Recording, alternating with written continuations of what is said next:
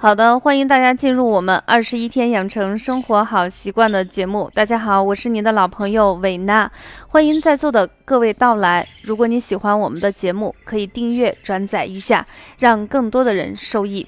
那么今天呢，是一年一度的霜降节气，所以今天伟娜想跟大家聊一聊，在秋天最后一个节气霜降节气如何进行养生，有哪些细节，包括南北地区的一些生活的一些小习惯有什么样的区别，将在今天的节目跟大家一一进行分享。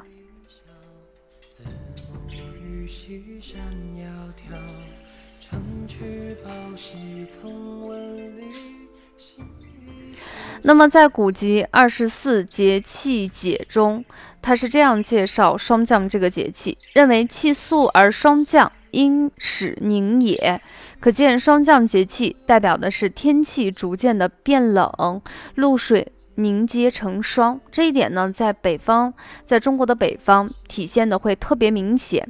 你也会能感受到霜降杀百草。什么叫杀百草？真的会觉得到了这个节气。不管是你们家的小区，还是周围的路边，还是山中，你会觉得随着天气逐渐的变冷，树叶由绿色变成黄色，变成深红色，然后等到熟到一定程度的时候，就像盐霜打过的植物一样，一个个掉落。嗯，由那种生机勃发到没有一点生机的整个过程中，其实这也体现出秋天的这种肃杀。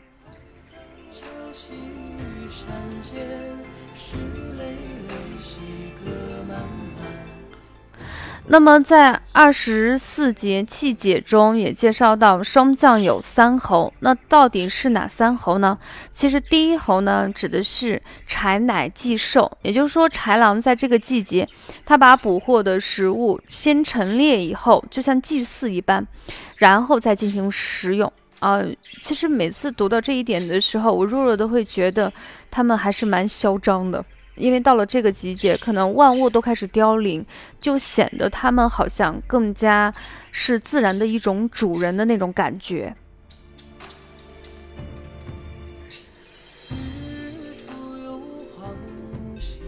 那么第二个呢，是草木黄落，大地上的树叶枯黄掉落。第三个呢，叫做蛰虫咸腐，指的是什么呢？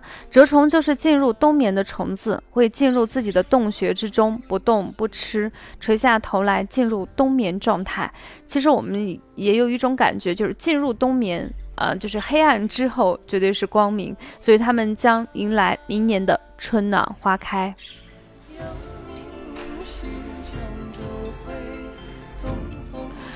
霜降这个节气呢，每年在阳历的十月二十三日左右，也是我们秋天最后的一个节气。那么它意味着冬天离我们已经不远了。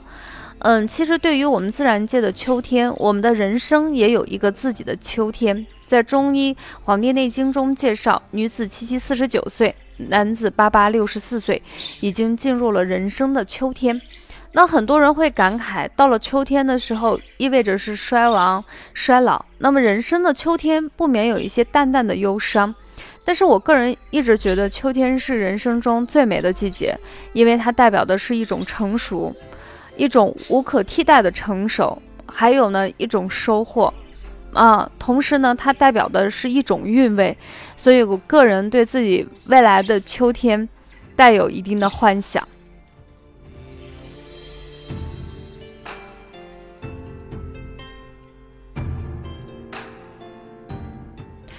所以，既然到了秋天的时候，我们知道天气越来越凉，这时候呢，温度也越来越低。那么，在中国的北方的话，这种肃杀的感觉是会比较明显，相对于南方来说更明显一些。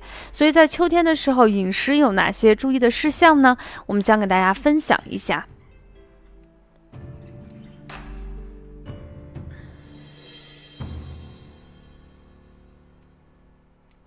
首先，第一个到了秋天是防秋燥，不管是南方还是北方，到了这个季节，明显感觉就是口腔呀、鼻子呀，啊，甚至会觉得排泄的时候啊，都会有一些干燥的症状。所以到这个季节呢，不妨多吃一些润燥的食物，我们经常会说，人跟自然是和谐统一的。到了秋天，人容易干燥，但是自然馈赠给我们的水果呀、蔬菜呢，都是能够起到防干燥的一个作用。比如说萝卜呀，啊，栗子，啊，梨子，啊，甘蔗，柚子，百合。等等这些东西啊，你不管是煲汤呀、炖粥呀，还是直接泡水喝，都是可以起到一个非常好的滋阴润燥的作用。第二个呢，就是防秋郁。这个郁指的是什么？就是心情不舒畅。到了秋天的时候，这种肃杀之情特别容易让人忧伤、抑郁、意志消沉。其实典型的人物就是林黛玉。那么这时候，对于我们正常人来说，我们只要做好以下几点：第一个呢，保证充足的睡眠。呃，我们一般给大家建议就是晚上睡眠的时间最好是在晚上的十一点之前。到了秋冬季节的时候，我们逐渐的把时间可以稍微的往前提一些，十点半左右就开始睡觉。这样的话可以保证我们精力的充沛，避免这种秋乏的发生。那么天气比较好的时候，特别是阳光充裕的时候，我们可以到户外去爬爬山，登高望远，让自己保持一个乐观的心情。当然，这个运动量不宜过大啊。前两天我刚从那个四川青城山附近上完课，我就抓紧时间去爬了一个山。爬完以后，发现以后自己还是要更加多锻炼一下，让自己的体力更好。嗯，可能平时只是散散步，运动量并不是那么大。这个两三个小时不间断的那种。嗯，长途跋涉式的那种攀岩，对我来说还是一个小小的挑战。所以，我们经常坐办公室的呀，或者是我们经常工作忙于工作的人，不妨在秋天秋高气爽的时候，去户外适当的去运动运动。第三个呢，就是防寒保暖。秋天到了以后，早晚的温差是比较大，特别是这个南方北方都一样。连续下几天雨雨以后，你可能冷的都要穿羽绒服，但是呢，雨过天晴以后，温度上升的又特别快。你可能穿毛衣外套，你都嫌有点热，所以在这种昼夜温差比较大的时候，这个贼风呢就会趁虚而入，让人措手不及。所以我们要及时的根据天气的情况添加衣物。嗯，其实有一句话还是比较实用的，就是宁可温热，切勿寒凉。特别是经常奔波的人们，出差的时候，不妨多带一点儿。就是我们，嗯，就是不要把自己冻着。啊，如果热的话，我们可以脱啊。对于女士来说，或者是一些老人来说，一定要注意腿部的保暖，防止生病。呃，我个人呢，一般到秋冬季节，我都会带护膝。嗯，目的就是因为就是，呃，温差比较大的时候，其实像关节这个地方是特别容易透风的。带个护膝，你不一定很厚，它能起到一个隔绝贼风的作用。那么霜降这个节气的时候，在祖国的大江南北，嗯，都有不同的一个饮食文化啊。你比如说北方呢，就会吃萝卜柿子，霜降后的萝卜跟柿子特别好吃。那么像一些吃柿子的话，讲究比较多。你像我们陕西本身也是产柿子非常好的地方，老人会认为在这个节气吃点柿子的话，冬天的话因为冻也不会流鼻涕。那么有的地方认为吃柿子以后，冬天的嘴唇也不会干裂，保持一个湿润度。那么中医认为，我们的柿子可以润肺止血和胃，还能止咳，被誉为最甜的金果子。那么霜打过后的这个柿子呢，把它那个苦涩之味已经完全去掉，非常的甘甜。但是需要提醒的是，柿子虽好，切勿贪多。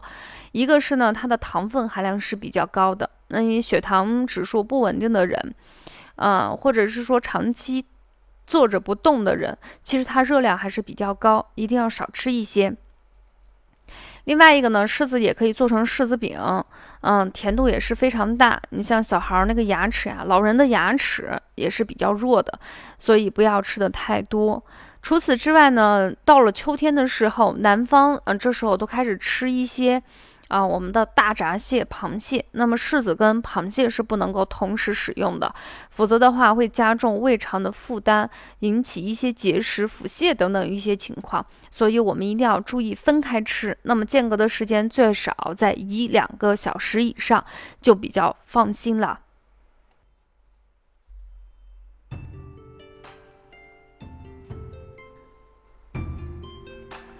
另外呢，我们柿子里头非常宝贝的东西呢是柿蒂，也就是柿子尾巴，就是它的那个怎么说呢？柿子头那个地方，就像那个植物的硬结一样的地方，我们中医叫它柿蒂，很多地方的人把它叫柿瓣儿。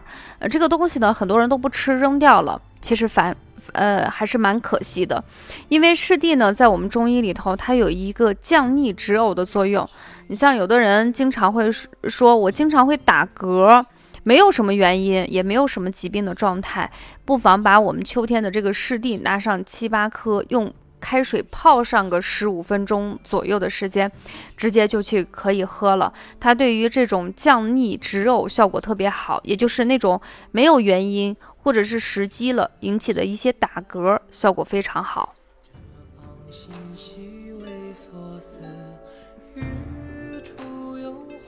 那么跨过我们的北方，再往呃南方去瞅一瞅，我们会发现，到了霜降这个节气呢，广西这些地方呢特别喜欢吃一些牛肉，那么可以牛肉炒河粉呀，晚餐啊午餐的时候牛肉可以炖一些萝卜。或者是牛腩煲之类的东西，其实我自己特别比较喜欢吃那个广西有一个叫滋滋牛肉，底下呢是韭菜，上面是那种很鲜嫩的牛肉，涮着去吃，味道也是非常不错。在秋天这种阴冷的天气里头，特别是寒湿比较重的地方，吃这个东西呢，全身真的非常的暖和，呃，想想都觉得日子一下子舒服了很多。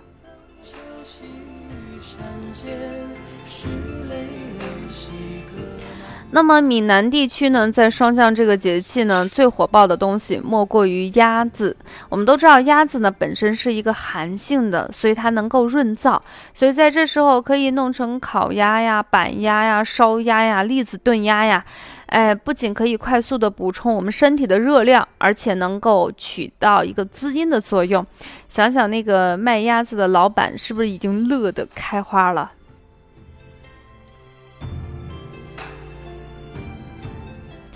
那么中医认为呢，鸭子呢有一个补内虚、消湿毒的作用，还可以利水，其实特别适合南方人食用。还有那种上了年纪的人容易出现一个阴虚火旺，那鸭子都是一个特别好的进补方法。最近这个季节呢，这个板栗已经上市，非常的甘甜，可以用板栗烧鸭或者是炖鸭，都能起到一个滋补肝肾、补虚热的一个作用。所以呢，我们不妨给家人一起去分享一下。